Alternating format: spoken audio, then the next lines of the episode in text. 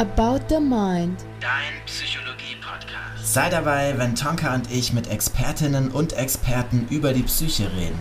Und über alles, was uns sonst noch so durch den Kopf geht.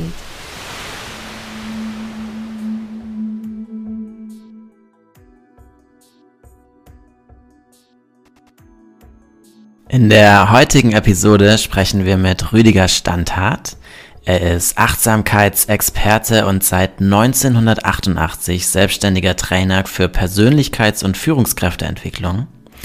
Wir sprechen mit ihm über seinen Weg, wie es dazu kam, dass er Achtsamkeit überhaupt praktiziert und was er da so alles gemacht hat und wie viele Menschen er in MBSR ausgebildet hat. Wir sprechen über die Schatten- und Lichtseiten des Lebens, aber auch der Achtsamkeitsbewegung und über sein Training Achtsamkeit in Organisationen, das sogenannte TAO-Programm. Das ist eine Ausbildung, die man ab diesem Jahr bei ihm machen kann. Viel Spaß beim Hören. Also, herzlich willkommen, danke, dass du da bist, Rüdiger. Wir fangen immer damit an, dass die Person, mit der wir sprechen, sich einmal selbst vorstellt. Daher stell dich gerne mal allen, die zuhören, in eigenen Worten vor. Mein Name ist Rüdiger Standhardt. Ich wohne in Gießen, bin 59 Jahre alt. Ich bin Diplompädagoge, bilde seit 1988 in achtsamkeitsbasierten Verfahren aus, davon 14 Jahre in MBSR, habe verschiedene Fachbücher auf den Weg gebracht, zusammen mit dem Verlag Klett-Cotter, ähm, arbeite ehrenamtlich als Hospizbegleiter und bin Vater von zwei erwachsenen Söhnen. Okay, vielen Dank. Also, Thema Achtsamkeit ist ein sehr zentrales Thema bei dir in deiner Arbeit, in deinem Leben. Vielleicht könntest du dazu ein bisschen was erzählen, so dein eigener Werdegang. Wie kam es überhaupt dazu, dass Achtsamkeit so eine Rolle bei dir gespielt hat? Ich hatte das große Glück, bereits mit 17 Jahren Wenzel Graf von Stosch zu begegnen, zwischen Bonn und Köln. Der war einer der wenigen evangelischen Meditationslehrer in der Rheinischen Landeskirche. Und ähm, dadurch, weil ich mich mit ihm und seiner Arbeit gut verbinden konnte, habe ich dann eben äh, im Sommer 79 äh, ein Meditationsseminar teilgenommen. Das war für mich noch was sehr Schwieriges. Ich konnte das nicht so recht greifen. Aber es, man könnte sagen, es hat direkt eingeschlagen. Es hat mich in meinem Herzen berührt und ich habe dann eigentlich jeden, alle sechs Wochen ein Wochenendseminar gemacht. Ähm, und ähm, dieser Mensch hat mich in vielfacher Hinsicht wirklich ermutigt, begleitet. Durch ihn habe ich dann auch die ersten Seminare besucht. Und er hat auch etwas gemacht, was mit unserem Schattenthema heute zu tun hat. Ich war 18 Jahre alt. Damals brauchte man auch, wenn man den Kriegsdienst verweigert hatte, eine Erklärung von einem Pfarrer oder irgendeinem Menschen, der das also auch für richtig fand. Der kannte mich nun. Und äh, als ich eine Woche später zu ihm kam, um das Papier abzuholen, sagt er zu mir, Rüdiger, wir müssen miteinander reden war ich ein bisschen überrascht. Ich wollte ja nur das Papier abholen. Wir setzen uns bei ihm ins Wohnzimmer. Und er sagte, Rüdiger, du sollst, geh du bitte mal zur Bundeswehr, damit aus dir mal ein richtiger Mann wird. Und ich war doch etwas verwundert. Ja, das äh, wäre wichtig. Er wäre auch im Krieg gewesen und hätte gelernt, eben Menschen umzubringen. Und dann wäre ein Russe vor ihm gestanden, hätte er geschossen, hätte er nochmal gezuckt und dann wäre er auf dem Boden gelegen. Und dann wäre es weitergegangen. Und mir wurde es grauslich. Und dann machte er eine Pause, guckte er mich an und sagte, das, was wir damals gemacht haben, war nicht gut. Mir ist wichtig, dass du weißt, wenn du damals dabei gewesen wärst, hättest du es genauso gemacht. Denn du bist ein sehr begeisternder Mensch und du hättest dich damals von der ganzen Strömung mitreißen lassen. Es ist gut, dass du den Kriegsdienst verweigerst, aber sei dir bewusst, der Soldat steckt tief in dir drin. Und ich hätte gerne aufgeschrien oder irgendwas dagegen gesagt, ich bekam stattdessen Gänsehaut und wusste, genau das ist so. Und so nahm ich das Papier und schlich von dannen. Okay, das war also meine erste wirklich massive Schattenerfahrung, dass klar war, in dem tollen Rüdiger, der sich für Meditation interessiert und andere Sachen, steckt auch der mordende Soldat. Was für eine Vorstellung. Hatte ich längere Zeit dran zu kauen innerlich. Ja, gleichzeitig, der hatte vorher, früher in Japan gelebt, viele Jahre, war er gegen Zen, hat auch dagegen kräftig polemisiert, sagte aber dann immer, guckt's euch an. Und irgendwann ergab es sich, ich machte mein Abitur über den zweiten Bildungsweg nach, ein Freund fuhr immer nach Maria Lach, um Zen-Session zu besuchen und ich dachte, ich gehe da mal mit. Derjenige, der das machen sollte, Pater Lotze, war aber verstorben. Und wer machte es? Pater Enemir Lassalle, der große Zen-Meister. Und das hat mich sehr beeindruckt. Ich habe sehr gelitten. Also ich bin jemand, ich bin ja vom Typ her ein Mensch, der das Tun, das Machen liebt. Ja, und so lange da auf dem Sitzkissen zu sitzen, war nicht einfach. Der, es gab einen Mönch, waren vielleicht so 35 Leute in dem 16 oder 40. Und es gab nur einen Mönch aus dem Kloster, der saß nun ausgerechnet neben mir. Und als die Woche rum war, neigte er den Blick, ich war so 21, zu mir und sagte nur, Sie hatten es ja nicht ganz einfach. Das fand ich sehr charmant. Ich habe nicht gelitten wie ein Hund und war froh am Ende, dass ich dachte, ich habe es durchgehalten erstmal. Ja, und gleichzeitig spürte ich aber in der Person von Enemir Lassalle, was als Mensch ganz offensichtlich möglich ist. Und das war Kilometer von mir entfernt. Ich habe dann weitere Sessions bei ihm, auch beim Johannes Kopp dort in Maria Lach äh, besucht und ähm, Lassalle sagte, wir waren ein paar Studenten, er sagte zu uns, sucht euch einen Zen-Lehrer, der auch Yogalehrer ist. Das mache ich für mich auch, aber mit 87 fange ich das hier nicht mehr an, weil das ist eine wichtige Geschichte, damit der Rücken sich immer wieder wirklich entspannt und so weiter und so fort. Und ich habe ja dann Theologie in Marburg studiert. Ein Freund von mir ging nach Tübingen und dann rief der mich an und sagte, Rüdiger, ich glaube, jetzt ist es soweit. Hier ist Michael van Brück, der ist Zen- und Yogalehrer. Dann habe ich den erst auf dem Kirchentag, ich glaube im Juni war das, 87 mir angeschaut, dann im Herbst in der Neumühle und als ich ihn sah, habe ich gemerkt, das ist der äh, Wegbegleiter für die nächsten langen Jahre. Das waren am Ende 14 Jahre, weil ähm, einerseits er Zen und Yoga zusammengebracht hat. Zweitens, weil er, hm, ich sag mal, ohne viel Klimbim, sage ich mal, das gemacht hat. Also wenn man so, gibt auch andere Zen-Kurse, hat der Lehrer dann Podest und was weiß ich alles. Also Micha von Brück hatte damals ein, ein einfaches Shirt an, ich sag mal aus Indien, ja, und war völlig normal. Ja, und so, so er das Ganze auch geleitet. Da habe ich mich sehr angesprochen gefühlt. Noch die Neumühle war als Ort für mich ein, ein passender Ort. Und durch diese Arbeit dann mit dem Michael von Brück bin ich dann mit, also ich hatte vorher schon Yoga gemacht und dachte immer, das ist doch merkwürdig, wie Yoga hier vermittelt wird. So veräußerlicht, als wäre das irgendeine Verrenkungsgeschichte. Ja, ich konnte das damals gut. Ich wog 63 Kilo. Ich konnte aus dem Stand alles. Meine Yogalehrerin war mal begeistert, mal so einen ne, zu sehen, der es kann.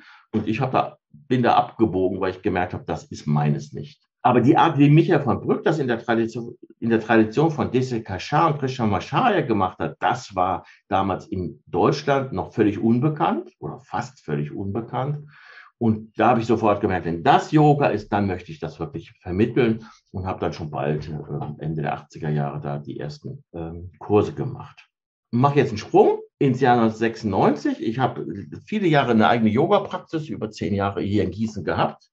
Habe den Menschen immer gesagt, die wissen wollten, was ich an Büchern empfehle. Ich, ich kann kein Buch empfehlen. finde diese Yoga-Bücher grässlich, weil sie so äußerlich sind. Und äh, die, die innerlich sind, sind so philosophisch, und religionswissenschaftlich, die kann man auch keinem Normalen in die Hand drücken. Und habe immer ein Feldenkreis-Buch aus dem Gräfe Unzer Verlag empfohlen, weil ich gesagt habe, da wird die Haltung, um die es eigentlich geht, wunderbar beschrieben, auch wenn es nicht um Yoga geht. Und im Januar 96 rief mich ein ehemaliger Teilnehmer, das war der Professor Klaus Altland, Mediziner hier von der Uni an und sagte, Rüdiger, ich habe ein Buch gefunden, wo deine Arbeit beschrieben ist. Ui, habe ich gesagt, das, das, das muss ja was Tolles sein. Dann haben wir uns getroffen und dann hat er mir gesund durch Meditation überreicht, hat gesagt, lies es, ich will wissen, was du davon hältst. Das habe ich innerhalb von zwei Tagen durchgelesen, habe gesagt, das Buch ist großartig. Das ist ein riesiger Wurf. Meine Arbeit sieht schon noch ein bisschen anders aus, aber die Haltung ist identisch. Äh, ich mache zwar kein Bodyscan, sondern Muskelentspannung, achtsamkeitsorientiert. Das ist, will nicht sagen vergleichbar, aber vielleicht doch ein bisschen ähnlich. Yoga ähm, würde ich doch mal die eine oder andere Übung, die er da macht, nicht empfehlen, aber egal. Aber Yoga mache ich auch. Ich mache Sitzen, ich mache auch Gehmeditation. Und ab diesem Moment habe ich eigentlich, egal wo ich war, immer gesagt, wenn ich auf die Insel gehe, nehme ich nur ein Buch mit. Gesund durch Meditation. Das kann man viermal lesen und entdeckt immer noch was Neues. Aber die Zeit war dafür noch nicht reif. Es brauchte dann wirklich die Jahrtausendwende, so dass ich dann für mich selber 2004 gespürt habe, ich möchte mich jetzt ganz dieser Arbeit MBSR-Arbeit widmen, habe alles andere abgegeben. Und die ersten Kurse waren klein. Drei Leute machten Bildungsurlaub im Odenwald-Institut für eine Woche. Da wird man ja schon ein bisschen komisch angeguckt, wenn man das Geld fast noch mitbringt. Ähm, aber ich habe es geliebt und ich habe immer gesagt, das wird sich entwickeln äh, und das ist eine wunderbare Arbeit. Und so war es dann eigentlich auch und ab 2007 mit eben dieser Ausbildung auch angeboten, dazu Schweigekurs und andere Sachen. Pünktchen, Pünktchen, Pünktchen und dann auch natürlich noch eine eigene Geschichte entwickelt mit dem Training Achtsamkeit am Arbeitsplatz. Da kommen wir vielleicht später drauf zu sprechen. Ja, mach erst mal einen Punkt hier. ja, super spannend und wir hätten bestimmt an, an manchen Stellen noch mal ein bisschen tiefer eintauchen können. Ähm, vielleicht wird es dafür ja auch noch mal ein anderes Gespräch geben, wo wir dann da noch mal ein bisschen mehr eintauchen können. Aber vielleicht trotzdem, um so ein Bild zu bekommen. Ähm, du hast ja schon die eine oder andere Person in MBSR ausgebildet. Du hast vermutlich irgendwann aufgehört zu zählen, aber wie viele ungefähr?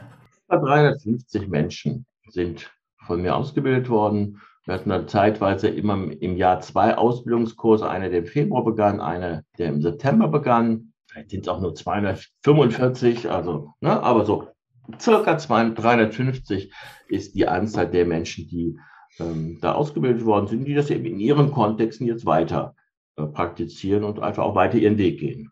Ähm, ich frage mich, warum hast du dich entschieden, ähm, was du gelernt hast, weiterzugeben? Was hast du da für einen äh, Sinn gefunden für dich? Ich glaube, der wichtigste Sinn ist Freude. Also Freude, eine Arbeit zu machen, die mich selber beglückt, ja?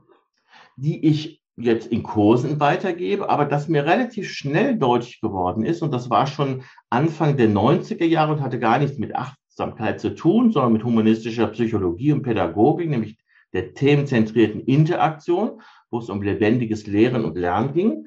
Da habe ich 92 das erste Jahrestraining angeboten, habe mir dann ältere, sozusagen ältere Lehrer, also die, besonders Elfchen Dietrich Stolberg, dazugeholt und gemerkt, dass ich das offensichtlich sehr gut kann. Also nicht nur etwas anzubieten, was, wo jemand das mitmacht, sondern Menschen so an die Hand zu nehmen, dass sie nach einem Jahr oder bei MBSR sind, nach anderthalb Jahren selber in der Lage sind, das zu tun und fand das deshalb so, so liebenswert, wenn ich selber Kursanbieter bin, dann habe ich ja doch ein gewisses Gefälle. Ne? Und wenn ich eine Ausbildung mache, dann geht es ja im Grunde genommen darum, dass am Ende diese Menschen Kollegen sind. Und das fand ich immer, hat mich persönlich angesprochen ähm, und auch zu sehen, äh, wie diese Menschen, die sich auf den Weg machen, sagen wir mal nach drei Monaten, das sich noch gar nicht vorstellen können. Und das hat wiederum mit meinem ersten Lehrer was zu tun. Der hat an mich, mein allererster Lehrer, als ich 17 war, der hat mein Potenzial gesehen zu einem Zeitpunkt, wo keiner, auch nicht meine Eltern, das gesehen haben. Und da hat er mich ermutigt. Und da habe ich gespürt, ich glaube, dass das auch etwas ist, was mir gut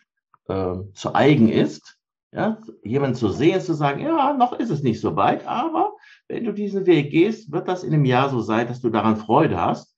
Und wenn du dann das erlebt, dass es so ist, dann ist das ja für beide was sehr beglückendes. Mhm. Aber ich gehe davon aus, dass du als Lehrer schon ähm, weißt, was du gerne vermitteln möchtest. Was, was möchtest du gerne an den Menschen vermitteln? Hast du Rückmeldungen bekommen? Ähm, was hatte deine Arbeit auf, also deine Arbeit auf den als Resonanz bekommen? Glaube, das hat verschiedene Aspekte. Fangen wir mal mit dem ganz äußeren Platten an. Ich habe viele Seminare erlebt, wo die Leute immer gesagt haben, ihr müsst euch nichts mitschreiben, ihr kriegt ja tolle Unterlagen.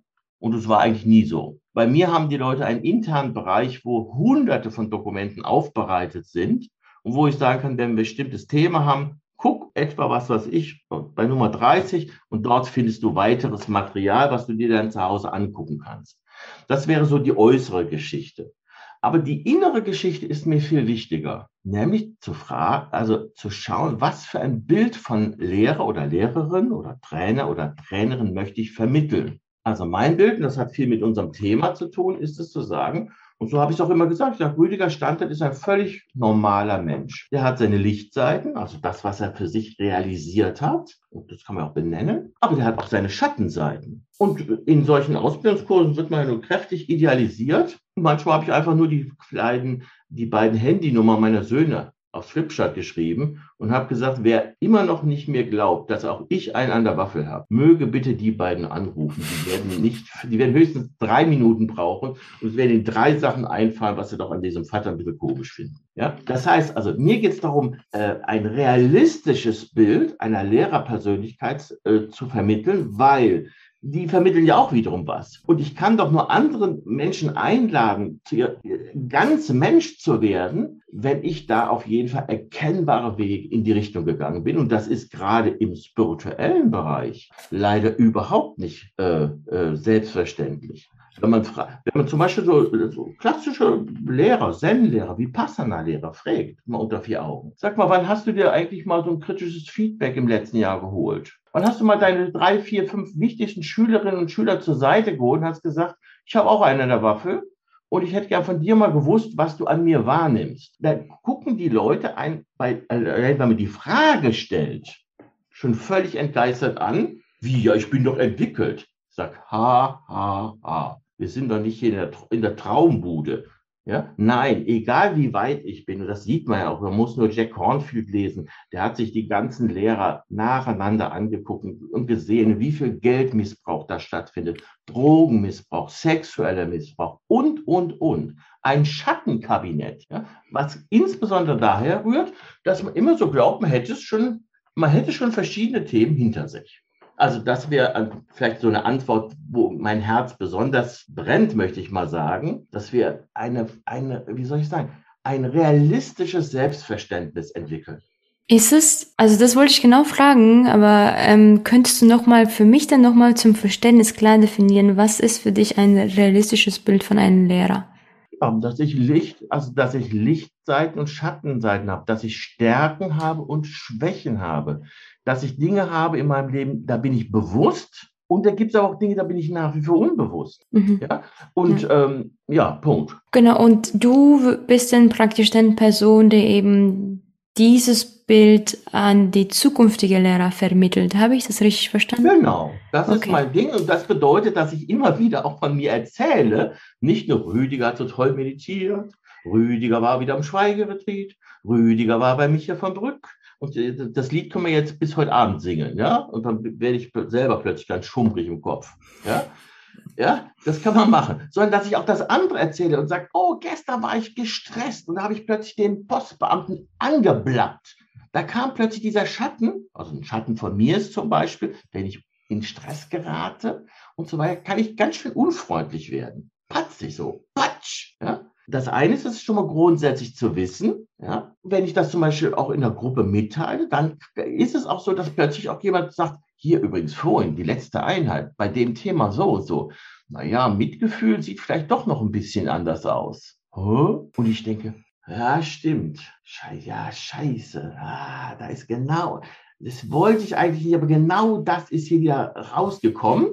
Ja, aber auch das gehört dazu. Ich sage es nicht als Entschuldigung, ich habe es zu verantworten. Ja, aber darum geht es mir. Und, und, das, und, und dann äh, kriegt man auch andere Rückmeldungen von Teilnehmern, die nämlich spüren, der meint das wirklich ernst. Wenn ich aber so sitze und sage, ich bin toll, na, wie war denn das schöne Seminar, was ihr hier besucht habt?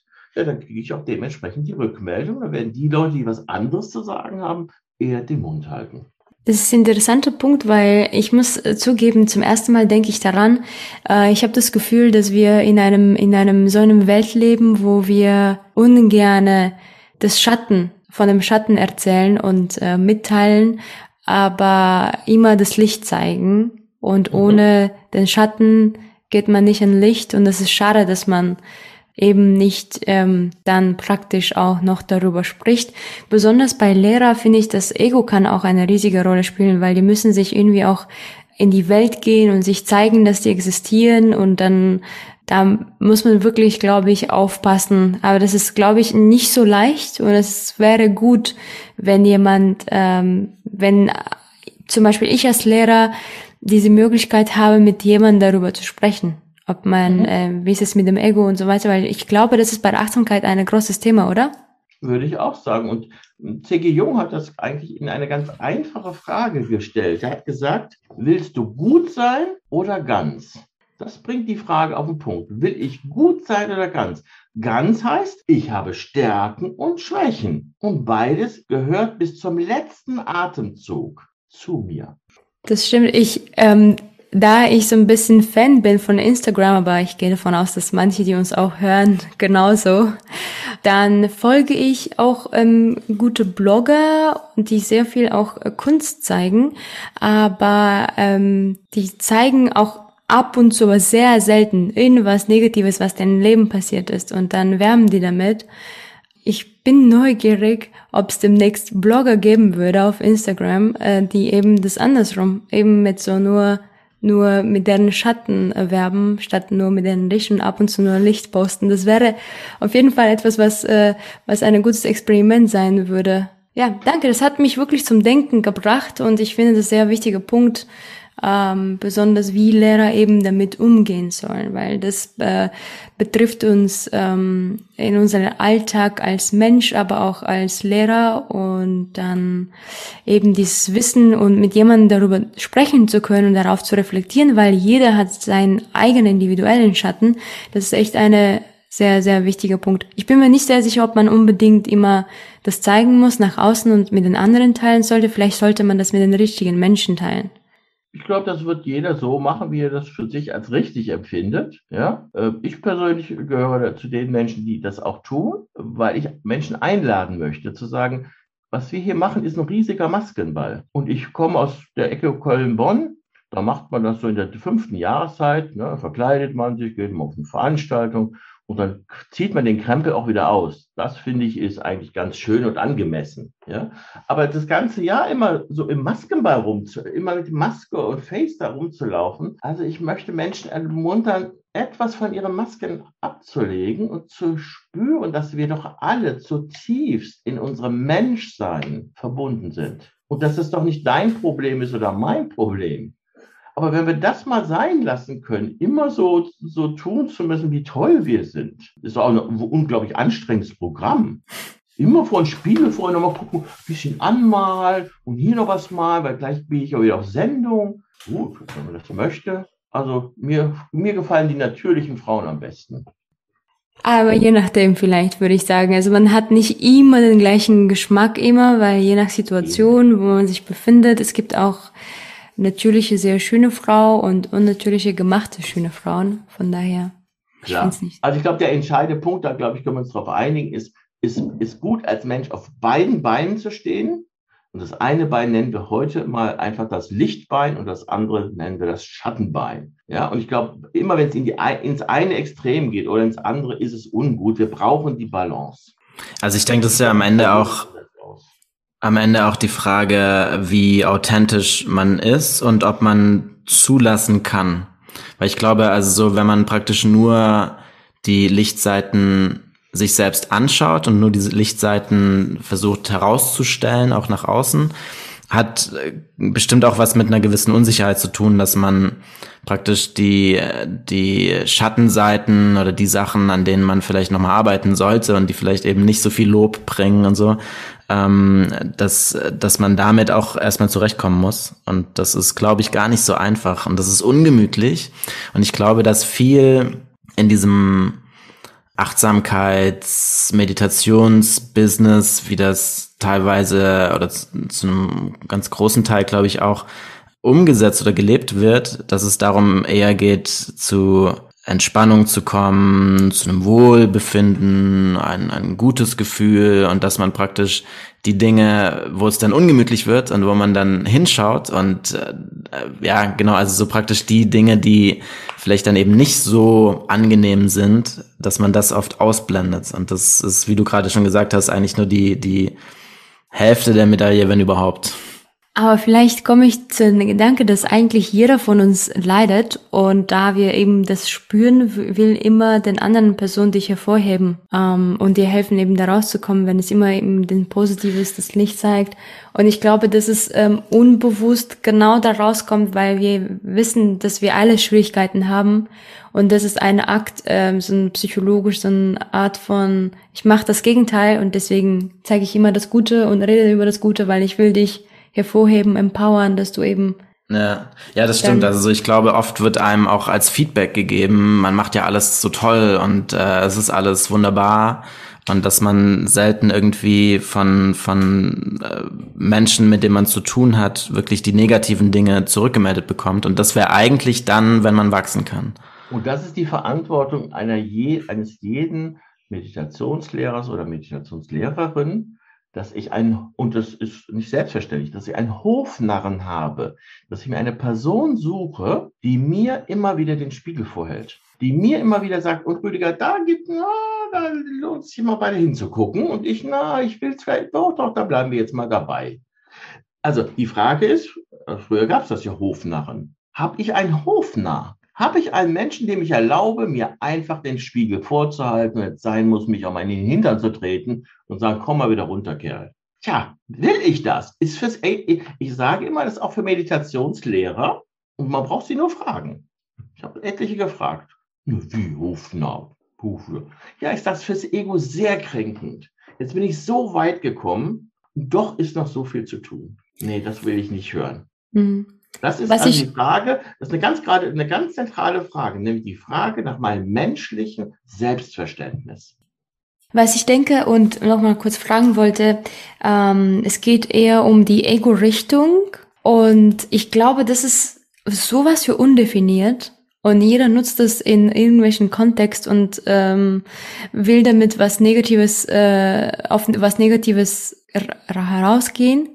Aber ich glaube, diese Definition, was ist gesund für das Ego und was ist ungesund für das Ego, ist es nicht da. Also ich glaube, wir haben keine, keine Definition davon und kein, kein, und nicht die Grenzen definiert, wo, wo wann, ab wann ist dann ungesund und wann ist ungesund und wie würdest du das zum Beispiel definieren? Wie würdest Ganz du zum Beispiel, wenn es ich würde dich negativ fragen, ich würde dich fragen, nenn mir doch mal bitte ganz spontan, das machen wir jetzt nicht, aber ne, wenn, wir, wenn wir in einem anderen Kontext waren, nenn mir doch bitte drei, drei bis fünf Schwächen von dir. Und wenn dir da, ich sag mal, in den nächsten drei Minuten nichts einfällt, sondern du nur am Rumsabbeln bist, dann ist klar, heillose Ego-Verstrickung. Wenn du sagen kannst, Rüdiger, oh, nur, nur, nur drei bis fünf, ich glaube, ich brauche etwas mehr.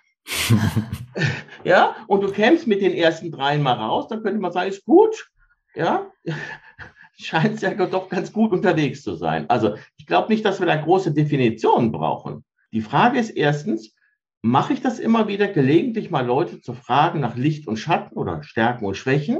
Und finde ich das toll, sowas zu tun? Oder sage ich, was soll denn das? Und es ist doch gar nicht, ist doch gar nicht, also wenn ich Kinder habe, habe ich ja gerade schon vorhin schon gesagt, ist ja ganz einfach. Also die sind ja nur richtig keck.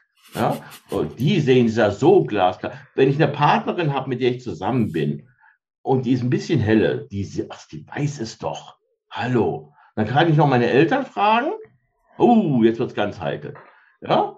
ja? Und dann suche ich mir noch meine drei besten Freunde aus. Also da kann ich innerhalb von 24 äh, Stunden, wenn ich das will, aber so viel Erkenntnisgewinn haben, wie ich vielleicht in der ganzen Woche Sitzen nicht hinkriege. Und ich habe nichts gegen Sitzen, wohlgemerkt.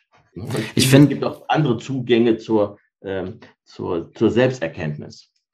Ich finde dieses Bild vom Hofnarren ganz, ganz schön, weil das ist ja eine humorvolle, positive Art und Weise, sich das anzuschauen, ohne sich halt irgendwie auch angegriffen zu fühlen. Oder auch, also ich meine auch den, auch den Satz, der einem dann den Spiegel vorhält. Der Spiegel ist ja auch völlig neutral. Also der meldet einfach nur zurück, was da ist. Und wie ich das dann aufnehme und wie ich das dann bewertet fühle oder wie ich mich dann bewertet fühle, ist dann nochmal die andere Frage. Und da ist eigentlich der Hofnarr, eigentlich bräuchten wir alle einen Hofnarren. ja. Genau. Gute Und ähm, jetzt nochmal von, von dem zu dem Thema Licht und Schatten. Wir hatten insgesamt jetzt darüber gesprochen, dass es ganz hilfreich wäre, dass man das als, als generelles Feedback zur Person bekommt, weil man dann eben entsprechend wachsen kann. Und in der Achtsamkeitsszene wird ja oft eher so nur mit dem Licht gearbeitet. Also so oft wird da nicht so viel mit dem Schatten gearbeitet, wobei im Grunde, wenn man sich das Achtsamkeitsthema anschaut, muss es eigentlich beides sein, weil es eben anschauen, was da ist und da ist halt beides da. Ähm, wie würdest du dir das wünschen, wie man da vorgeht? Also, dass man da wirklich beide Seiten und damit eben das Ganze mit reinbringt. Ich glaube, der wichtigste Punkt ist erstmal, dass die ähm, Trainer, Lehrer oder wie immer man sie be bezeichnen mag, dass die im Rahmen ihrer eigenen Schulung erstmal mit diesem Thema intensiver in Kontakt kommen.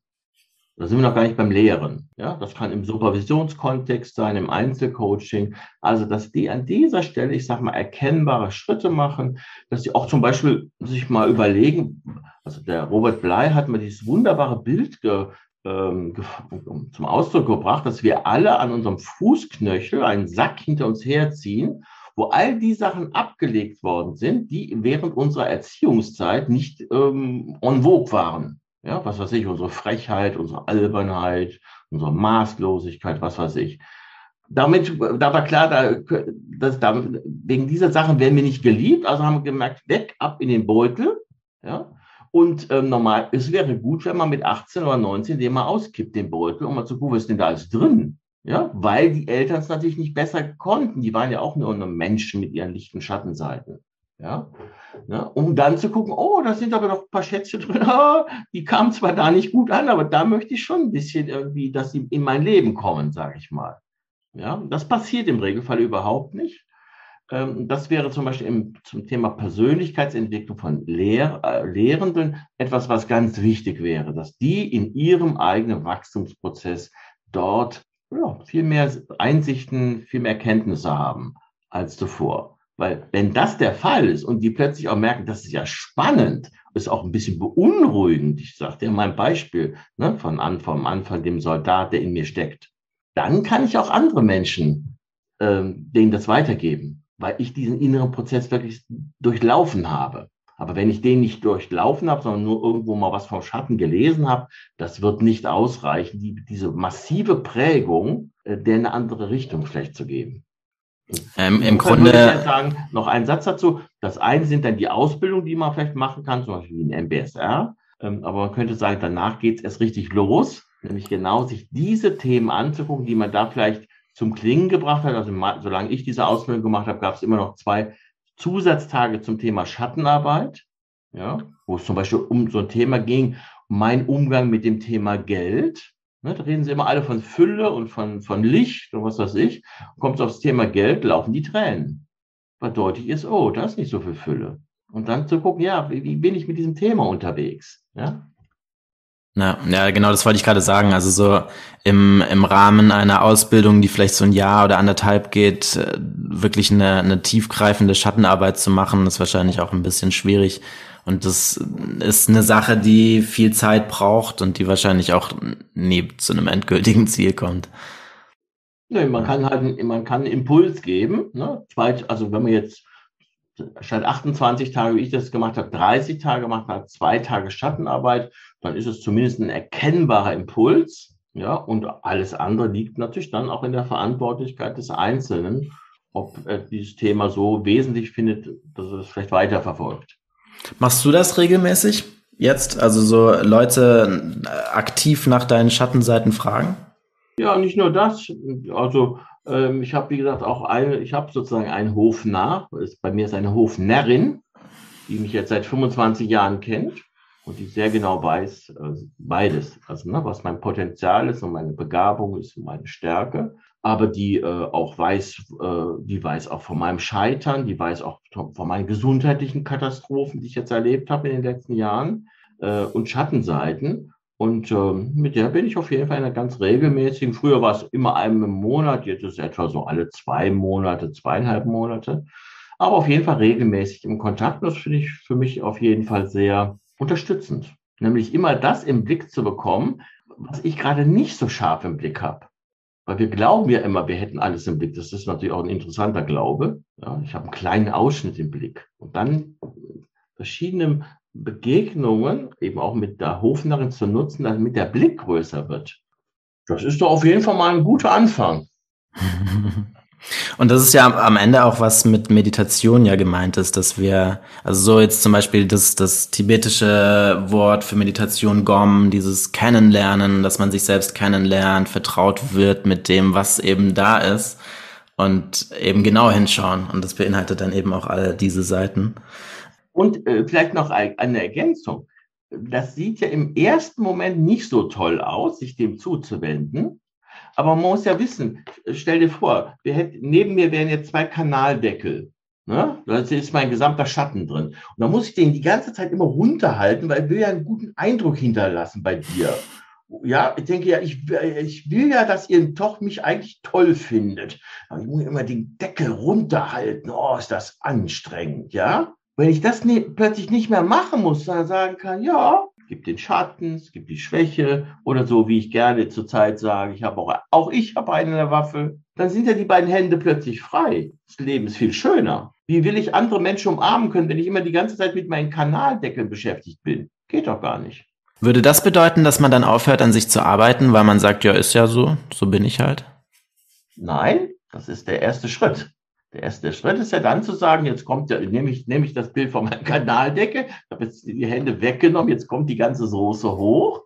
Ja, dann wäre jetzt der zweite zu sagen, ah, das wollen wir uns doch mal genauer anschauen. Was ist denn da? Und da kommt jetzt wieder die Achtsamkeit, dass es äh, primär erstmal nicht um Verändern geht, sondern sich dafür dann neugierig zu werden, sich das anzuschauen von verschiedener Seite, zu fühlen, boah, boah, wie fühlt sich das an, meine Unfreundlichkeit? Oh, ich merke selber, wie es sich körperlich zusammenzieht. Oh, wenn jemand so zu mir ist, oh, gehe ich direkt zurück und so weiter. Ja?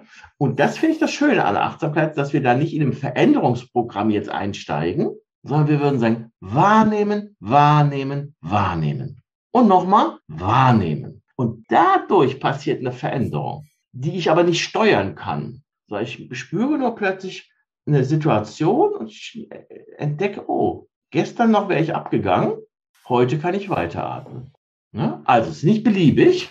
Ja, ich bin für meinen Schatten, das ist nochmal wichtig, ich bin für meinen Schatten verantwortlich. Ja, aber zwischen Unterdrücken und ständig am Rummachen gibt es noch diesen dritten Weg, wahrnehmen. Hat der Allen Watz, dieser große alte Zen, Zen mal den fragte mal, was, worum geht's? Er sagt mal, was deine Lehre ist. Er sagt, nimm wahr. Damit ist alles gesagt. Was bedeutet das im Umgang mit dem Schatten anderer Leute? Also so, wenn ich, wenn ich dann meinen Schatten so wahrnehme und dann damit irgendwie zurechtkomme, das beobachte, wahrnehme und sich das dann vielleicht verändert, was bedeutet das für den Umgang mit anderen Menschen, die vielleicht nicht an dem Punkt sind, dass sie die Deckel losgelassen haben? Dass ich erstmal Folgendes unterscheide. Das erste ist, ich nehme wahr. Ich habe jetzt gerade so eine Nachbarin, die ich finde, die ist gerade sehr im Leiden. Ich nehme das wahr. Jetzt gibt es zwei verschiedene Möglichkeiten. Habe ich eine eigene Ladung drauf, dann rege ich mich auf. Das muss man sich mal vorstellen, wie die drauf ist. Das muss man sich mal vorstellen, was die mit mir macht und so weiter. Dann weiß ich, oh, in dieser Nummer bin ich aber ganz tief drin. Ja? Und da brauche ich mich nicht mit der Nachbarin zu beschäftigen. Da kann ich mich mit mir beschäftigen, warum ich abgehe wie ein Zäpfchen. Weil das hat ja was mit mir zu tun. Wenn ich in mir ruhe, dann sehe ich, oh, das Leid, oh, da ist ähm, Schatten oder wie immer, ist aber egal, wie man das Ding jetzt am Ende nennt. Ja? Und dann gucke ich, ja, gibt es vielleicht irgendetwas, was möglich ist, was ich tun kann? Und oftmals gibt es gar nichts groß zu tun, außer in einer wohlwollenden Weise mit dieser Person innerlich in Verbindung zu bleiben. Ihr, also das wäre der Mitgefühlpraxis, ihr in der für sie gerade schwierigen Situation das Beste zu wünschen. Das ist für mich der entscheidende Punkt. Ja? Also im Außen kann alles passieren. Die Frage ist immer, und das macht ja das menschliche Zusammenleben so schwierig. Ja? Ne? Da kommt ein Unbewusster, noch ein Unbewusster, gibt es einen Riesengrad. Und immer wenn ich mich aufrege, weiß ich, das ist fürs Ego absolut kränkend. Ich hänge in der Soße. Ja, dann kann man sich die Soße angucken. Geht man in die Küche, guckt man in den Topf rein und so weiter. Ich weiß nicht, ob das eine Beantwortung war der Frage. Ja, ja, total. Also ähm, bei dem Beispiel mit der Nachbarin, da kann man dann ja auch erstmal nur mit der inneren Haltung arbeiten, weil man vielleicht nicht so eine Beziehung hat, um sie darauf aufmerksam zu machen. Wie wäre das jetzt in in einem Fall wie beispielsweise einem deiner Söhne, wenn du jetzt dort siehst, okay, da passiert gerade irgendwie viel Innerliches, was der Person jetzt gerade nicht so bewusst ist, aber wir haben eine Beziehung, bei der man sie darauf aufmerksam machen kann. Wie würde sowas aussehen? Dann würde ich sagen, wie, ich, ich war jetzt gerade in einer alten Stadt mit ganz engen Straßen. Wenn man da mit dem Auto durchfährt, äh, sollte man nicht Gas geben, egal wie die Beschilderung ist, aber man tastet sich vorsichtig vor und guckt, und wenn jemand kommt, bremst mal, wenn nicht, fährt mal weiter. Heißt also, ich gucke, ja, wann ist die, der für mich passende, scheint der für mich passende Zeitpunkt zu sein. Zu sagen, lieber Sohn, da gibt es ein Thema, mein Eindruck wäre es vielleicht doch mal wichtig, darüber zu sprechen, ja, und dann zu gucken. Und dann kann beides passieren. Und ich, und ich kann von meinen Söhnen sagen, ich habe auch beides schon erlebt. Ja, also wo plötzlich sich über den Raum auftut und ich, oh, jetzt können wir uns das anschauen. Da ist, ich will nicht sagen keine, aber fast keine Emotion im Spiel. Aber ich kenne das Umgekehrte, da, ja, gehen die Emotionen hoch und da gibt es nur eins, möglichst schnell den Flieger wieder auf die Piste bringen. Ne, weil klar ist, das bringt ja gar nichts. Habe ich vielleicht den falschen Zeitpunkt verpasst oder vielleicht ist die Kiste für ihn so heiß. Kann ja alles Mögliche sein. Also Fingerspitzengefühl, Fingerspitzengefühl, Sensitivität braucht es. Was hat dich gebracht, die Ausbildung zu machen, die du jetzt ähm, gerade anbietest? Ähm, könntest du mir ein bisschen mehr darüber erzählen und warum hast du dich entschieden, genau diese Ausbildung zu machen? Was hast du gesehen? Es war nicht genug, was schon auf dem Markt war oder was schon angeboten würde. Ich habe vor fast zehn Jahren, nämlich 2012, als das Talmud-Buch rauskam, von verschiedenen Menschen schon ein, zwei Jahre vorher immer wieder gehört, dass äh, sie gesagt haben, oh, eine MBSR-Ausbildung mit allem, was man da vorab haben muss und dann durchführen muss, das ist mir zu viel. Trotzdem komme ich, sage ich mal, aus einem Entspannungskontext und möchte eigentlich gerne weitergehen. Das war die eine, die eine Intention. Die zweite war, dass verschiedene MBSR-Lehrer mir gesagt haben, ich habe Anfragen aus ähm, sozialen Einrichtungen, Unternehmen, Verwaltungen aber irgendwie MBSR mit seinen zweieinhalb Stunden, das ist ein bisschen wuchtig. Und dann habe ich irgendwann, kam die Idee, das war eigentlich eine ganz spontane Geschichte, dass ich mir dieses Timer-Buch anguckte und dachte, das sind eigentlich zehn Lektionen in dem Buch. Und da habe ich sozusagen meine persönliche Essenz der letzten 20 Jahre mal verschriftlicht. Und daraufhin haben wir diese Ausbildung Training Achtsamkeit am Arbeitsplatz gemacht, diverse Fachtagungen dazu und etwa mit denen, die wir direkt ausgebildet haben und denen, die schon MBSR-Lehrer waren, so etwa 150 Leute qualifiziert, die das eben in unterschiedlichen äh, Kontexten eben anbieten. Als ich diese Arbeit dann reflektiert habe, so nach einigen Jahren, fielen mir zwei Aspekte auf. Der eine Aspekt ist, dass die Achtsamkeitstrainings sehr oft immer auf der Ebene der Persönlichkeitsentwicklung bei dem einzelnen Ich stehen bleiben. Ja, da wird eine Übungspraxis aufgebaut und so weiter, alles ganz wichtig. Aber ähm, dann muss weitergehen und ich hoffe immer, dass die Lehrenden oder auch die, die ich qualifiziert habe, das von sich aus tun und merkte aber, dass die meisten da eher überfordert sind. Und insofern habe ich gesagt, es geht für mich nicht nur beim Thema Achtsamkeit und Persönlichkeitsentwicklung, sondern es geht auch vom Ich zum Du, also um Kommunikationsentwicklung. Es geht weiter vom Du zum Wir, also Führungskräfteentwicklung heißt also Führungskraft mit seinem Team. Und es geht dann aber auch um das Ganze. Und der letzte Punkt ist ganz entscheidend, weil daran krankt die Achtsamkeitsbewegung. Die Achtsamkeitsbewegung konzentriert sich fast ausschließlich auf das Thema Verhalten. Wir haben aber auch sehr kranke Verhältnisse. Und wenn es um Bewusstwerdung geht, dann brauchen wir auch hier wieder beide Beine. Natürlich müssen wir bei uns selber anfangen, keine Frage aber da dürfen wir nicht stehen bleiben, sondern von Anfang an muss das Ganze sichtbar werden. Also das war so der eine Aspekt. Und der andere Aspekt, der hat etwas damit zu tun, was ich schon vor 30 Jahren in meiner Diplomarbeit sehr ausführlich beschrieben habe, nämlich die globale Krise. Also die Studien, die Berichte an den Club of Rome, Grenzen des Wachstums, so wie sie global 2000, das sind ja alles alte Geschichten. Also auch wenn man jetzt heute so tut, als wäre das jetzt etwas neuer, muss man einfach doch sagen, meine Generation, hat die letzten 30 Jahre mit offenen Augen geschlafen. Uns mit allem Möglichen beschäftigt, ja, waren alles nie die verkehrten Themen, aber das entscheidende Menschheitsthema, dass wir nämlich unser eigenes Zuhause zerstören, das kam eigentlich nur, wenn überhaupt, am Rande vor. Und das war die zweite Intention, dass ich gesagt habe, ich möchte nur noch ab sofort nur noch Achtsamkeit äh, unterrichten, sowohl in Kursen, aber auch in Ausbildungen, wo dieses wichtigste Menschheitsthema aber klar erkennbar ist. Und wie würde und da das muss man dann gucken, wenn man sich dann, wenn man dann sich die ganzen Artikel anguckt, die ganzen Bücher anguckt, wenn man sich die Tagungen, die Kongresse anguckt, auch die Ausbildungen anguckt, unter dem Gesichtspunkt, den ich gerade benannt habe, dann fällt eine große Sprachlosigkeit auf. Und dann ist die Frage, dürfen wir wirklich noch von Bewusstwerdung reden, wenn wir das wichtigste Menschheitsthema ausblenden? Ich finde, das hinterlässt einen sehr schalen Nachgeschmack. Und wie würde das? Die Zeche, die Zeche wird eure Generation ausbaden, um das nochmal deutlich zu sagen. Ich werde wahrscheinlich noch so einigermaßen mich davon schleichen können. Wie würde man das in der Praxis umsetzen? Also jetzt, wenn man überlegt, okay, jemand beschäftigt sich mit Achtsamkeit und Meditation und dann ähm, auf den ersten Blick sitzt er rum und macht halt diese Praxis, aber wenn er dann vom Kissen aufsteht und nicht bewusst durch die Welt geht und beispielsweise bei sowas wegschaut, dann ist wohl nicht so viel passiert. Ähm, wie würde idealerweise das aussehen, wenn man praktisch bewusster wird, wenn wir jetzt praktisch eher von Bewusstsein sprechen statt von Achtsamkeit, ähm, wenn man bewusster wird, was gerade Sache ist. Und das beinhaltet dann ja gezwungenermaßen eine, eine globale Krise, wie es halt jetzt eine ist. Wie würde die Umsetzung dann aussehen?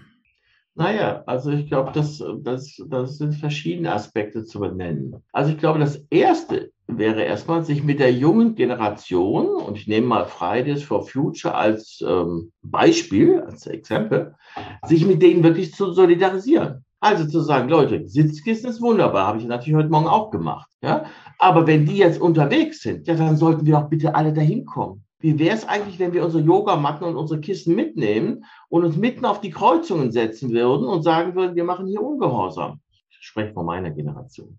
So. Ne? Also Solidarität, das glaube ich ist schon mal ein alles Punkt. Ein zweiter Punkt wäre, kleine Gruppen zu bilden mit ein paar Leuten, wo wir sagen, wir fangen mal an, unsere ganzen Konsumgewohnheiten und so wie wir das so machen, dass wir das mal unter die Lupe nehmen. So wie wir im acht, acht Wochen Kurs unsere Gedanken und Gefühle unter die Lupe genommen haben. Jetzt gucken wir uns mal unsere Konsumgewohnheiten an und, und das ist eine heikle Geschichte, eine ganz heikle weil dafür braucht man ziemlich viel Weisheit. Entweder haben wir dann Menschen, die relativ unbewusst sind, oh, ist ja alles nicht so wild, ist halt nur meine Kleinigkeit. Oder dann hat, kommen wir wieder mit den Menschen in Kontakt, die alles richtig machen wollen. Da wird der Raum sofort eng. Man fühlt sich total.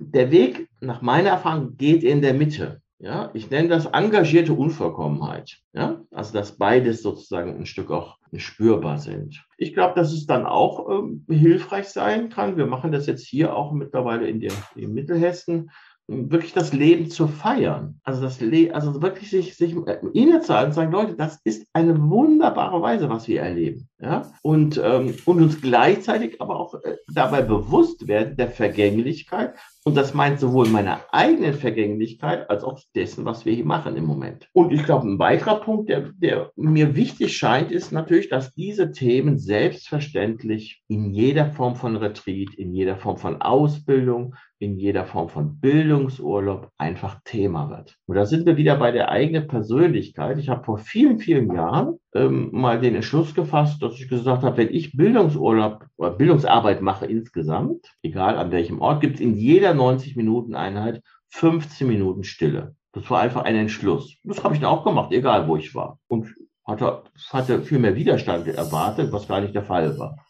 Und so, glaube ich, sind wir jetzt an dem Punkt, wo wir immer mehr Menschen brauchen, die sagen, das ist mir so wichtig, dass das selbstverständlich in das, was ich Halbtages, Tages, zwei, drei Tage, fünf Tagesveranstaltungen, dass das selbstverständlich reingewoben wird. Ja, und dass ich damit, dass wir damit auch so ein Stück aus der Sprachlosigkeit herauskommen. Weil da ist ganz viel, das sind ganz, zum Beispiel ganz viele Schuldgefühle. Wenn man das zum Thema macht, ich habe das mal vom, ich weiß gar nicht, zwei Jahre, zweieinhalb Jahre im Newsletter habe ich das zum Thema gemacht. Ich habe nur von mir gesprochen, dass ich mich da schuldig fühle.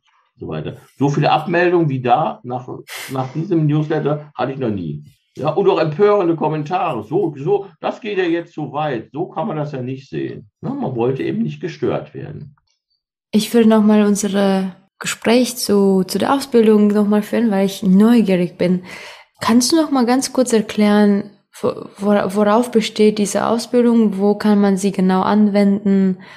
Was bringt es auch einer persönlich und beruflich? Das würde mich interessieren.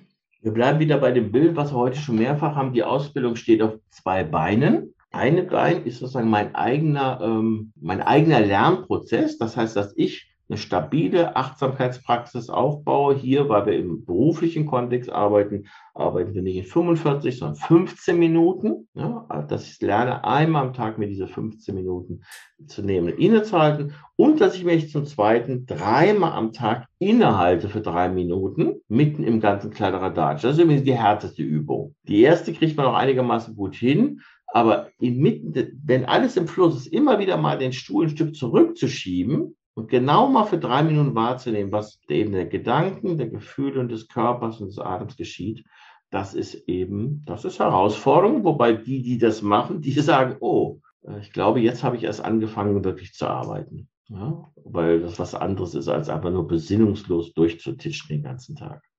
Also das eine Säule ist mein eigener Selbsterfahrungsprozess. Der andere, die zweite Säule ist im Grunde genommen, dass ich lerne, das in der Gruppe anzuleiten. Und das meint mehreres. Einerseits, dass ich diese verschiedenen Module, diese verschiedenen 15 Minuten Module sozusagen anleiten lerne. Und zwar nicht ablesen, sondern aus mir heraus, ja, dann, damit es wirklich authentisch ist. Das braucht eine gewisse Zeit. Aber dass natürlich auch die verschiedenen Themen, weil natürlich jede Sequenz unter einem Schwerpunktthema steht. Zum Beispiel erste Sequenz dieses Persönlichkeits, dieser Persönlichkeitsentwicklung heißt zum Beispiel die Magie der Dankbarkeit entdecken. Ja? Also, dass ich das einführen lerne. Und zwar nicht als ein akademisches Thema, sondern die Menschen werden zum Beispiel ermuntert, selber mal zu gucken, was fällt mir eigentlich zu diesem Thema Dankbarkeit ein? Gibt es einen Mensch, der mir einfällt? Oder vielleicht habe ich irgendwo mal besonders Dankbarkeit erlebt, was auch immer. Und dass sie dann so nach dem so ein bisschen gucken, was sind da die wichtigsten ähm, Aspekte, die vielleicht so da auch zu benennen sind. Ja, und dass sie dann eben auch lernen, ähm, wir arbeiten sehr viel mit Fragen, weil ich finde, dass die Fragen wichtiger sind wie die Antworten ja, damit wirklich ein eigener innerer Prozess angeregt wird. Und dann kommen wir darüber ins Gespräch. Und das ist natürlich dann der große Moment. Ähm, und das muss auch wirklich erlernt werden. Da bringen natürlich die Teilnehmer unterschiedliches mit, nicht ins Helfen zu gehen. Jetzt höre ich von dir, was weiß ich, irgendwas. Und ähm, ja, denke, ah, dem muss ich jetzt helfen. Ja, dann bin ich schon auf der Bananenschale. Ja, sondern zu sagen, wir gucken uns das verschiedenen Aspekten an und, und, und dann frage ich vielleicht am Ende, okay, wir haben jetzt gerade mal in verschiedene Richtungen, was ist das Wichtigste, was du für dich gerade im Moment mitnimmst? Ne, damit das ganz wirklich auch bei dem Einzelnen bleibt. Und ein letzter Punkt, der wichtig ist, das ist natürlich anders, wenn ich das am Arbeitsplatz mache, so eine Arbeit oder in irgendeinem Bildungsinstitut. Diese Menschen sehen sich ja jeden Tag. Das heißt also, mit der, mit dem, mit dem mich öffnen, muss ich vorsichtig umgehen. Und das bedeutet insbesondere Menschen, die das zu schnell machen, die muss ich im Grunde genommen wieder einfangen. Ja, die haben vielleicht, weil sie sonst keinen haben zum Reden, denken, oh, hier ist es mal gut oder anders. Ja, ähm, immer darauf im Blick behalten, die sehen sich auch morgen in der Kantine und übermorgen da und da. Also langsam, ja, ganz langsam, Schritt für Schritt. Und das Schöne ist dann eigentlich, das höre ich oft von den Supervisionen von den TA-Trainern, die dann sagen, ja, wenn wir dann die Reflexion machen, dann sagen sie, wir könnten doch ein bisschen beim nächsten Mal etwas mehr Erfahrungsaustausch machen. Und wo ich gesagt habe, das finde ich natürlich gut. Nicht ich inszeniere das, sondern das erwächst aus der gemeinsamen Arbeit. Und das wäre meine Philosophie, dass nicht jemand dazu etwas ähm, animiert wird, was vielleicht er eine Woche oder zwei Wochen später als nicht mehr so ganz passend empfinden wird. Also ich habe auch eine Schutzfunktion, nicht nur eine, man könnte sagen, Ermutigungsfunktion, die ich da wahrnehme. Und wenn jetzt jemand sagt, äh, das, das klingt interessant, ich würde da gerne mitmachen. Erste Frage, was erwartet ein äh, vom, vom Rahmen, vom zeitlichen, ähm, wann würde das starten und so weiter. Gerne mal so ein paar Infos ähm, für eventuell Interessierte. Wir machen es immer ganz bewusst so, dass wir beginnen erstmal mit einer dreitägigen Veranstaltung der Lebenskunst Achtsamkeit, damit die Menschen mich kennenlernen, die Arbeit kennenlernen und gucken, ist es das, was ich brauche, weil ich möchte, dass keiner die, Sack, die Katze im Sack kauft. Ja? Äh, das ist also für beide Seiten ganz hilfreich. Ja? Und wenn diese drei Tage dann absolviert sind, dann wird jetzt zum Beispiel die nächste, der nächste Durchgang Anfang März beginnen und der geht dann eben über das gesamte Jahr in verschiedenen Blöcken äh, mit diesem Ziel, äh, wie gesagt, diesen ersten Kurs auf jeden Fall vor Ort dann durchzuführen und dann aber auch Klarheit darüber zu bekommen, wie sind die nächsten drei Kurse. Und das ist dann von den Pausen so aus, aufgebaut, dass man den, wenn man das möchte, auch direkt schon durchführen kann ja, aber nicht muss. Ja. Mir ist wichtig, dass ein Kurs wirklich von Anfang bis Ende wirklich äh, durchgeführt wird, aber dass die Menschen so viel Klarheit und Unterstützung haben, dass es mühelos, das ist jetzt das Neue, mühelos möglich ist, direkt weiterzumachen, ohne selber was neu erfinden zu müssen. Und ich habe diese Themen, um die es jetzt geht, in diesen drei äh, zusätzlichen Trainings, die habe ich mit diversen Menschen, die dann jeweils in den Feldern fit sind, nochmal gegengeguckt und deshalb weiß ich, das ist, äh, das trifft schon ziemlich gut auf den Punkt. Und wer kann da mitmachen? Also muss man schon MBSR-Lehrer oder Lehrerin sein, um da mitmachen Nein. zu können? Das kann jeder mitmachen, der in irgendeiner Weise, ich möchte mal sagen, ein Stück Bewusstwerdungsarbeit für sich schon erlebt hat. Das sind die, da gibt es Leute, die haben einen Yoga-Hintergrund, gibt es Leute, die haben vielleicht im Bereich der humanistischen Psychologie was gemacht. Ja, ich glaube, wichtig ist, dass so, dass so, dass so schon mal so deutlich ist, was ist Selbstverantwortung, dass so eine Grundidee von Achtsamkeit da ist, ja, und so weiter, um dann zu sagen, okay, also das Fundament wird jetzt weitergegossen, aber ne, wir fangen jetzt nicht im Nichts, wir fangen nicht in der Wildnis an. Ja? Und deshalb ist mir der, sind diese drei Tage wichtig und deshalb gibt es auch ein Einzelgespräch, wo ich dann nochmal im direkten Kontakt gucke, ja, und zwar immer äh, auf dem Hintergrund, dass ich sage, es soll ja nicht so sein, dass das nachher für dich eine blöde Erfahrung wird. Ne? Ich habe ja nicht, ich habe ja nichts dagegen, jemanden abzuweisen, sondern ich nur zu sagen, okay, also wenn du hier mitmachst, dann würde ich doch vielleicht vorab noch das oder das empfehlen. Und dadurch, dass es ja eh in jedem Jahr losgeht, verliere ich auch nichts. Und wie findet man das? Also wenn jetzt jemand da vielleicht nochmal was nachlesen möchte oder vielleicht sich auch anmelden für die, beispielsweise für die ersten drei Tage, also wie gesagt, die, die Homepage, mein Institut heißt der Forum Achtsamkeit und die Webseite heißt einfach www.forumachtsamkeit in einem Wort.de und dort findet man dann alles genau, den, den Flyer mit all diesen Hintergrundgeschichten. Ähm, und wenn man das gelesen hat und es gibt dann Fragen, dann macht es Sinn, sich mit mir in Verbindung zu setzen. weil Super. die Erfahrung lehrt, über 90 Prozent der Fragen klären sich durch diesen sehr guten Flyer. Und den Rest, das machen wir dann im persönlichen Kontakt ganz entspannt. Genau, das werden wir auch nochmal verlinken. Das heißt, wenn jemand jetzt zuhört und sagt, das ähm, würde ich gerne machen oder mir mal anschauen, dann kann man das in den Show Notes auch nochmal finden in der Beschreibung zum Podcast. Wir sprechen schon ungefähr eine Stunde. Daher ähm, vielleicht die Frage an dich. Gibt es äh, bestimmte Dinge, Themen, die du gerne noch loswerden möchtest, die du gerne mitteilen möchtest? Vielleicht ein, ein, ein Punkt, was mir auffällt äh, zunehmend in der, in der letzten Zeit ist, also wir haben einerseits ganz viele seriöse Angebote im Punkt Achtsamkeit, wunderbar. Und es gibt aber auch so, so ein Wellness, möchte ich mal, Achtsamkeitstrend, ja, wo die Dinge weichgespült werden und wo es scheinbar immer mehr um diese Frage geht, was kriege ich? Man nennt das auch spiritueller Materialismus. Ich will etwas haben, ich will etwas bekommen, ich will irgendwie toller oder was weiß ich, weniger Stress haben und so weiter. Ich glaube, dass in der Achtsamkeitspraxis in letzter Konsequenz geht es um genau die gegenläufige Geschichte. Es geht nämlich eher um die Frage loslassen, es geht um Einsicht und wir hatten das vorhin beim Thema Schattenarbeit gesehen, manchmal auch schmerzliche Einsicht. Ja. In der letzten Konsequenz geht es ja nicht darum, dass das Ego aufgebläht werden soll, sondern dass es sterben soll. Das klingt jetzt schon wieder gar nicht so toll. Jedenfalls für die meisten. Ja. Also, mir wäre es wichtig, egal wo ich anfange, egal was mein Einstieg ist, dass auf jeden Fall sehr schnell deutlich wird, dass Achtsamkeit weit mehr ist wie Stressbewältigung. Ja, sondern dass, dass es geht wirklich um eine aktive, achtsame Lebensgestaltung, wo wir uns um alles anschauen. Und wo auch die Themen, die man vielleicht so üblicherweise gern zur Seite tut, beliebtes Thema, was auch gerne zur Seite genommen wird, kriegt man auch jetzt in der Achtsamkeitsszene nicht so viel, sind wir mal beim schönen Thema Sexualität. Auch hier große Scheu. Also, dass all das sozusagen in den Blick kommt, das wäre etwas, was mir äh, wichtig ist und dass eben auch deutlich wird, es geht wirklich um spirituellen Ansatz und nicht um einen Selbstoptimierungsansatz. Und das ist ja das, was auch in den Unternehmen oftmals passiert. Dann, die sind ja immer ganz heiß auf irgendwelche wissenschaftlichen Studien zur Leistungssteigerung sage ich, okay, das, dafür brauche ich keine wissenschaftliche Studie, das, da muss man ja nur die Augen aufhaben, um das mitzukriegen. Aber okay, wenn die hilft, auch gut. Aber die Frage ist doch, wofür, wenn ich jetzt sagen wir mal, ich hatte vorher 80 Prozent zur Verfügung, jetzt mache ich Achtsamkeit, ich habe 100 Prozent zur Verfügung,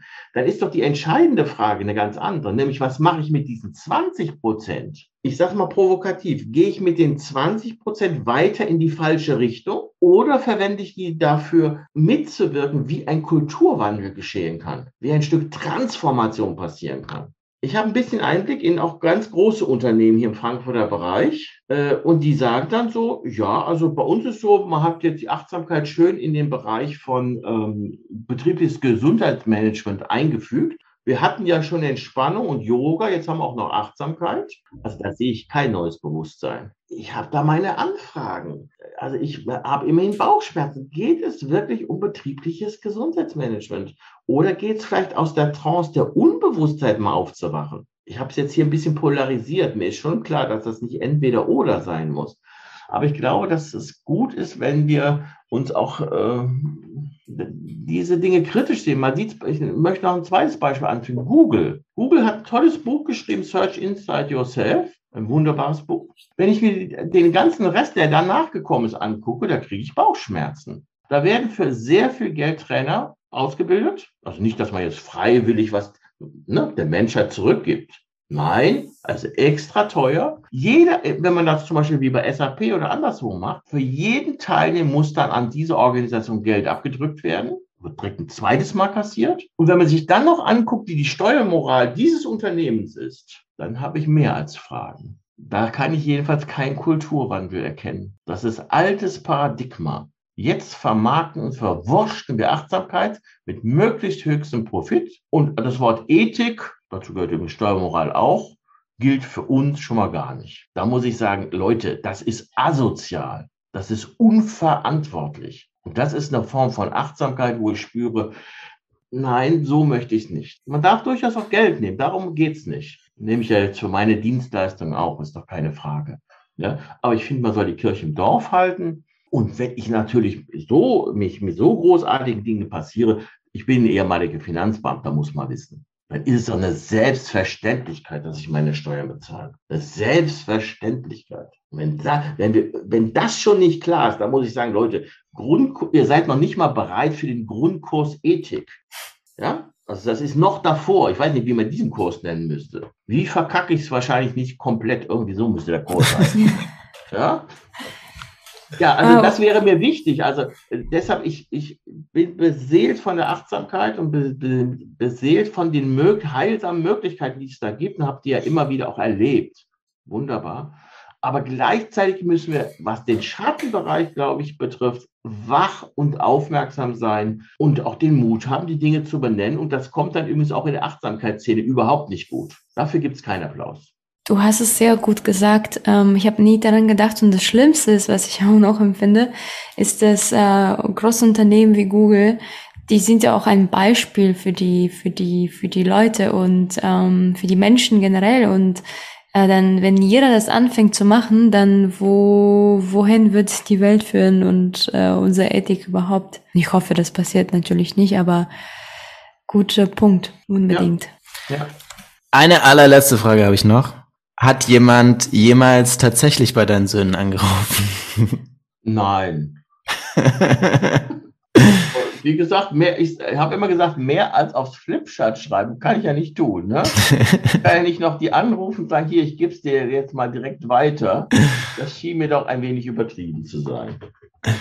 Okay. Aber vielleicht doch, äh, äh, äh auch von mir aus noch, als ich mich so ein bisschen gestern auf unser Gespräch eingestimmt habe, da fiel mir auf, es gibt drei Worte, mit denen die, mit denen, also, da kann ich nicht, die verbinde ich nicht mit Achtsamkeit. Und da habe ich dann schon, als mir das bewusst geworden ist, das hat schon einen Stich in mein Herz gemacht. Das erste Wort heißt Zivilcourage. Das zweite Wort heißt Solidarität. Da gibt es vielleicht noch das ein oder andere Beispiel, aber jetzt kommt's. Und das dritte Wort heißt Ungehorsam. Und Erich Fromm hat als letztes Buch geschrieben, ein Buch über den Ungehorsam. Das wissen viele nicht. Und was hat er damals schon geschrieben? Er ist ja schon ein paar Jahre nicht mehr unter uns. Hat gesagt, wenn wir nicht lernen, ungehorsam zu sein, wird diese Welt zugrunde gehen. Da sehe ich das größte Wachstumspotenzial in der Achtsamkeitsbewegung. Nicht mehr artig zu sein und Mami und Papi gefallen zu wollen, sondern den Mut haben, ungehorsam zu sein, so wie wir in den 80er Jahren uns vor die Atomwaffenlager gesetzt haben und haben zivilen Ungehorsam praktiziert und gesagt, ja, wir sind uns bewusst, dass wir gegen Gesetze verstoßen, aber das, was hier hinter diesen Toren passiert, ist ein Verbrechen gegen die Menschheit und deshalb nehmen wir uns die Freiheit, genau das zu tun. Und ich glaube, diese Kraft, davon brauchen wir etwas, wenn auch die Kinder und Enkelkinder wirklich Freude an dieser wunderbaren Erde haben.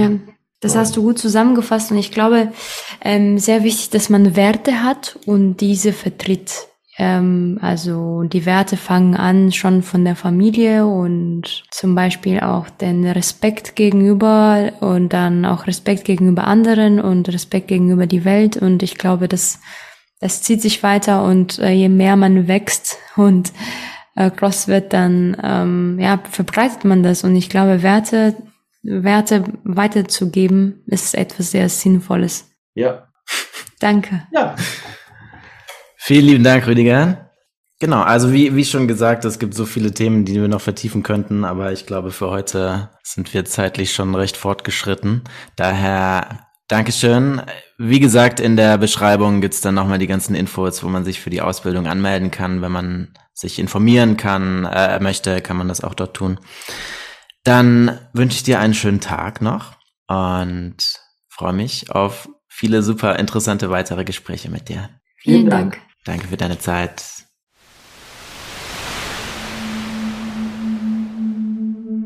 Danke für deine Zeit. Schreib uns, was dir gefallen hat und welche Themen du noch gerne hören würdest. Vergiss nicht, uns eine Rezension zu schreiben, die Folge mit Freunden zu teilen und den Podcast zu abonnieren. Wir freuen uns darauf. Danke und bis zum nächsten Mal.